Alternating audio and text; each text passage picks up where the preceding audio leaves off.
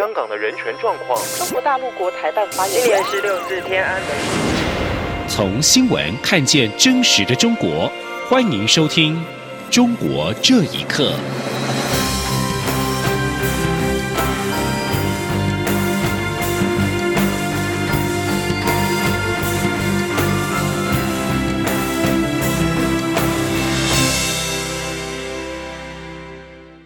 听众朋友们，晚安，欢迎收听《中国这一刻》，我是李自立。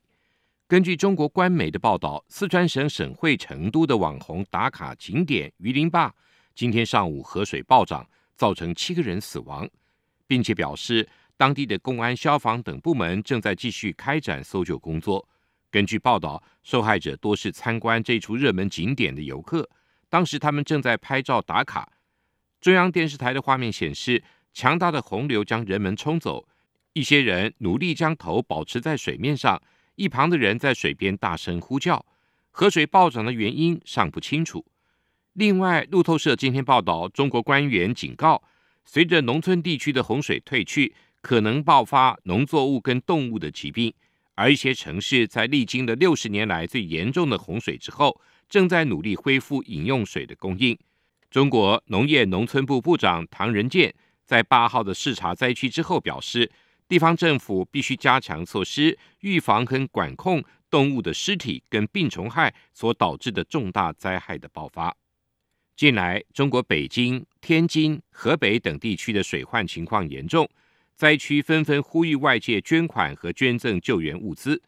但北京红十字会日前号召民众捐款救洪灾，却遭冷嘲热讽。分析认为，在中国。红十字会由政府主导跟控制，显示当前民众普遍不信任政府。这次募款措施显然缺乏智慧。请听以下报道：北京红十字会近日发布血患募款说明，指称北京强降雨、门头沟、房山等地受灾严重，造成人民生命财产重大的损失，并且详细列出了捐款的方式。声明强调，会本着公开透明、高效运转的原则。把每一份善心爱意及时用于防汛救灾工程，并且主动接受外界的监督。而移居荷兰的议员是林生亮，以搞笑来形容相关的声明。他说：“官方一再声明的潜台词，要相信官方。从民众的角度理解，就是越不能相信他们。如果公开透明，就没有郭美美事件；如果高效运转，就没有人祸大于天灾。请把贪官的钱。”用于水灾。二零一一年，自称中国红十字会商业总经理的女子郭美美，在微博展示所住的别墅以及跑车等奢华享受，引发了中国民众质疑红十字会捐款的流向。汶川大地震的时候，中国红十字会筹募大笔的捐款，传出疑似遭贪污等负面消息，也导致其声名狼藉。中国红十字会前医疗救助部部长任月红告诉自亚洲电台。中国红十字会是官办机构，由政府掌控。而目前中国民众普遍不信任政府，这项募款措施显然缺乏了智慧。他说：“整个政府的公信力在下降的时候，所以你的这个红十字会的公信力一样也随之下降。一个小小的疏忽，一个小小的事件，就可以把你的公信力打到冰点。他的官僚体制没有发生任何的变化，他还像以前那样去运转，希望老百姓还像以前那样去啊支持他的，他就成了一个替罪羊。”任瑞红认为，郭美美事件之后，所有人对红十字会的信任降到了冰点。北京红十字会必须为血患灾区多做实事，才能够挽回公众的信心。北京红十字会在日前号召民众捐款救洪灾，不少的民众只捐人民币零点零一元以表不屑，引发了大批网友的跟进。不少人还附上“请务必交到灾民的手上，我失业了，只能捐一分”等语带讽刺的留言。眼见响应者越来越多，北京市红十字会随后将捐款最低的门槛调高为一元，然引来了众多责难声。央广新闻整理报道：中共持续打压少数民族权益，近日在新疆和田地区展开新一波严打行动，公告针对非法聚会、恶意造谣、散播谣言、诽谤等九类违法犯罪的行为。海外维吾尔维权组织指出，在此行动之前。当局已经逮捕了约一百五十名维吾尔族人，最小的年仅十三岁。另外有两千多人被强制接受再教育。请听一下报道。新疆南部和田地区公安局近日发出公告，指出，为了保障人民群众生命财产安全，不断提升广大人民群众的幸福感、安全感，和田地区公安机关决定，从六月二十五号到九月三十号，开展夏季治安打击整治行动。公告指出，要通过全面整治，大力打击违法犯罪，消除各类风险隐患，净化社会治安环境。总部在德国的世界维吾尔代表大会发言人迪里夏提八号告诉自由亚洲电台，来自新疆的消息，只在严打行动的前三周，已经有众多维吾尔族人受到拘押、强制学习等处罚。他说：“和田地区维吾尔人中，就有一百四十九人呢被拘押，最年轻者呢仅十三岁，两千零六十九人呢因违反中国规定的文明高中遭教育性惩罚。”七百多人呢，因拒绝参加当局组织的广场舞跳舞活动，也遭受了惩罚性的这个教育。根据认罪态度呢，决定这个惩罚金最低呢五十元人民币。和田地区公安局并且成立夏季治安打击整治行动领导小组，敦促参与违法犯罪者主动投案自首，鼓励个人和有关组织积极举报控告各类违法犯罪。自由亚洲电台记者。致电和田公安局查询，对方则不愿回答有关被捕者的情况。和田是新疆维吾尔族人聚集地，迪里夏提确信新疆当局针对维吾尔人进行的严打行动，并且担忧更多维吾尔人会失去自由以及遭到更严厉的迫害。他说：“特别针对维吾尔人呢，成立了公安厅地区县级领导小组，推行了组织这个基层的这个民警，强行进入到各社区。”农村展开呢这个全方位的监控，我们强烈的谴责中国对维吾尔的白日严打行动。世委会呼吁国际社会采取有效行动，加大力度，阻止中国持续进行这一系列广泛而系统的种族灭绝迫害。以上新闻由央广整理报道。伦敦涂鸦墙事件引发全球热议，然而相关话题的讨论却在中国网络被禁，反共的二次创作图片也被屏蔽。外界指出，这次行动的主要策划者中国艺术学生王汉征破坏和不尊重他人创作自由的行为，也体现了中共管制社会跟言论的本质。请听以下报道：英国伦敦以街头艺术闻名的红砖巷有一面墙，当地时间六号被中国留学生喷漆中共的政治标语，包括富强、爱国、和谐、民主、平等、自由和法治。这起事件引起多方讨论，有反对者也前往进行二次创作，喷涂抗议内容，还有人把反对习近平的海报贴到了附近路牌的柱子上。而在中国网络上，相关讨论不断的被消音，关于宣传中共价值的图片几乎全被屏蔽。网民反映，在微信上发了一些伦敦涂鸦墙的图片，也直接被封好多日，禁止使用聊天群和朋友圈。这起事件在当地的中国留学生口中也大多给予负面评价，直言中国内部情景搬到国外很让人受不了，感觉踩踏了人家的地盘。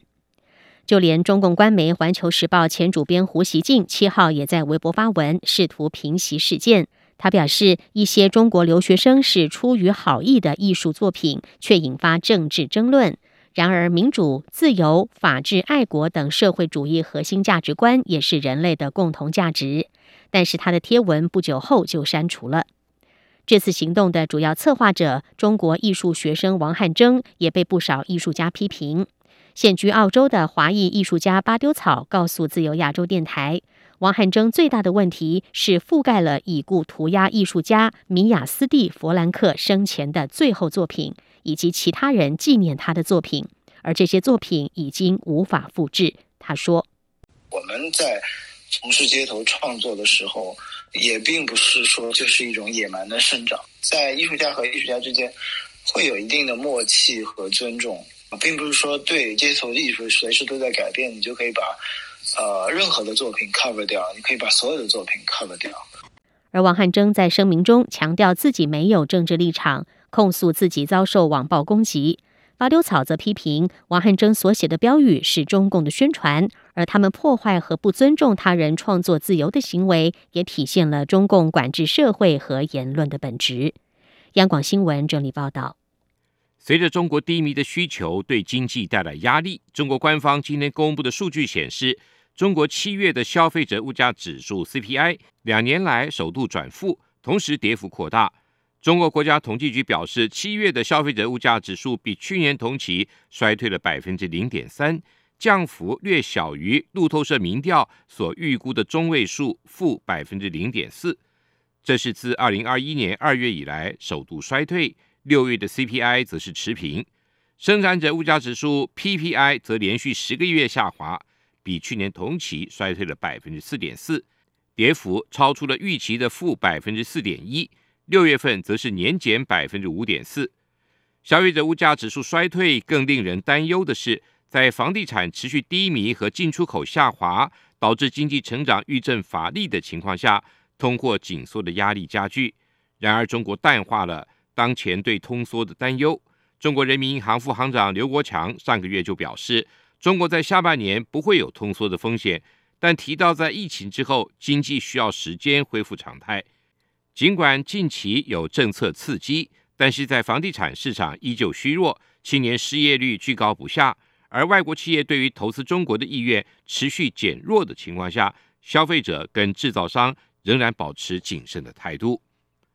另外，根据一项调查显示，中国近年来返乡就业的大学毕业生的比例呈现上升的趋势，从二零一八年的百分之四十三上升到二零二二年的百分之四十七。显示返乡就业逐渐成为大学毕业生就业的新选择，相对不再那么向往北上广深等一线的城市。但是如果以大学毕业生家乡所在地观察，则有较大的差距。以二零二二年毕业生为例，家乡在中国东部地区的返乡就业比例达到百分之五十九，在西部地区者则降为百分之四十四，在东北地区者。返乡就业比例最低，只有百分之二十四。中新社报道，中国教研机构麦克斯研究院日前发表的调查报告分析，中国大学毕业生返乡就业的意愿，可能跟各地的经济发展水准有较大的关系。家乡经济发展水准越高，就业机会跟发展空间越大，生活环境越好，对毕业生返乡就业的吸引力就越大。如果以就业单位的种类分析，报告显示。二零二二年，中国大学毕业生返乡就业者中，在政府机构、科研机构或事业单位工作的比例为百分之二十五。大学毕业生返乡就业者在家乡端铁饭碗的比例更高。曾被中国政府誉为业界模范生的房地产开发商碧桂园控股公司，因为无法支付两笔美元债券利息，引发中国房地产市场新一波的风暴。彭博社报道，因为碧桂园项目的数量是另外一家出问题的地产商恒大的四倍，一旦出现任何违约，对中国房地产市场的影响都会比恒大倒闭事件更大，并且会更严重的削弱市场信心。碧桂园八号证实，八月七号应付的两千两百五十万美元利息未能按时支付，这两笔美元债总面值是十亿美元，引发碧桂园的股债重挫。甚至有债券交易因为跌幅过大而遭到暂停交易。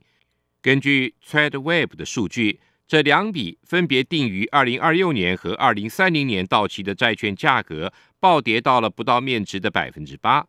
华尔街日报报道指出，这样的价格水准表明投资者预期该公司将会违约。由于碧桂园这两期债券都有宽限期，在无法支付利息之下，目前已经进入了宽限期。彭博行业研究分析师洪克里斯蒂就在报告中表示，碧桂园事件令买家和投资者的信心摇摇欲坠，这些风险还可能会进一步的升级。中国疾病控制预防中心今天发布七月份新增报告，四百九十一例猴痘确诊病例，比六月份的一百零六例大幅增加。专家表示。猴痘疫情在男男性行为人群中隐匿性传播，百分之八十的病例为单个病例，防控难度大。以上，中国这一刻，谢谢你的收听。